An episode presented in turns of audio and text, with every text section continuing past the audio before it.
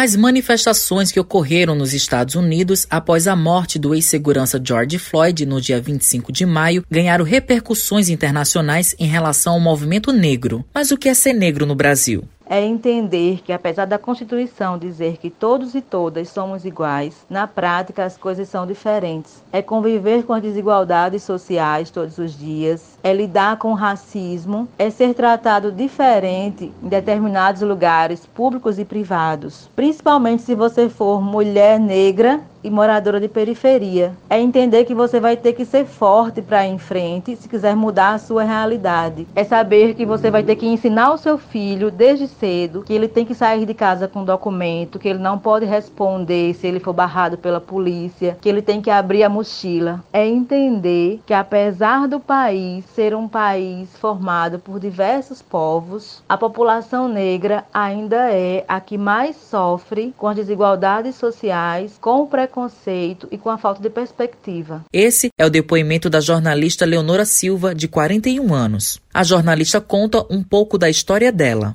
Eu venho de uma família de seis filhos, formada por uma lavadeira e um vigilante noturno, os dois vindo da zona rural. Minha mãe, apesar de ser analfabeta, entendeu que ela só poderia mudar a realidade dos filhos se ela investisse em educação. Então, só assim ela conseguiu romper o ciclo da pobreza, o que infelizmente não acontece na maioria das famílias brasileiras, principalmente nas famílias negras e de origem rural. Inclusive, quando cheguei na universidade, na minha turma de 40 pessoas, três ou quatro eram negros. Ainda não existiam as cotas, os projetos para incentivo à população negra a acessar o ensino superior. Leonora Silva ressalta sobre os preconceitos que sofreu por ser negra no Brasil. Eu tinha muitas chacotas na escola por causa do cabelo, muitas brincadeiras, eu não era convidada. Muitas vezes no teatro da escola eu fiquei no papel coadjuvante, porque não se colocava as crianças negras nos papéis principais. Isso interfere muito na vida das crianças. Na vida adulta, aconteceram coisas como entrar numa empresa e alguém pedir para eu alisar o cabelo, chegar num prédio público como estagiária e alguém perguntar se eu ia trabalhar trabalhar na Copa servindo. Já cheguei num espaço como jornalista e o novo chefe perguntar se eu era a pessoa que ia limpar a casa dos funcionários. Quando eu comecei a ficar é, adolescente, comecei a entender esse espaço e comecei a questionar e a me defender dessas agressões.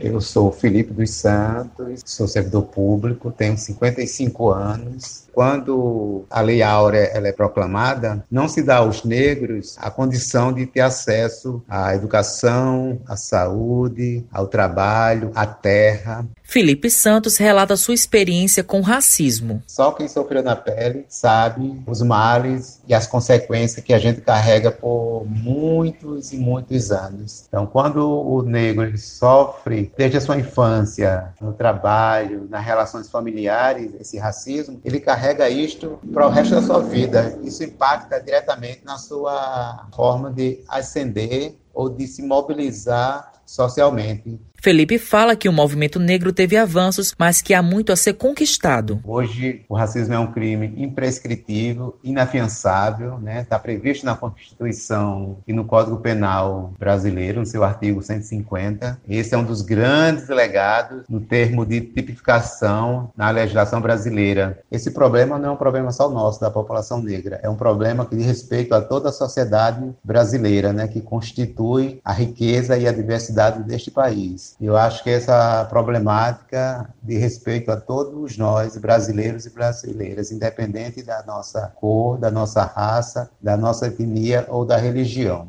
Santos deixa um recado para os brasileiros. Ninguém nasce odiando outra pessoa pela cor de sua pele, por sua origem ou por sua religião. Para odiar, as pessoas precisam aprender. E se podem aprender a odiar, elas podem ser ensinadas a amar. Fiquem com essa reflexão de Nelson Mandela, nosso maior mártir pelos direitos civis.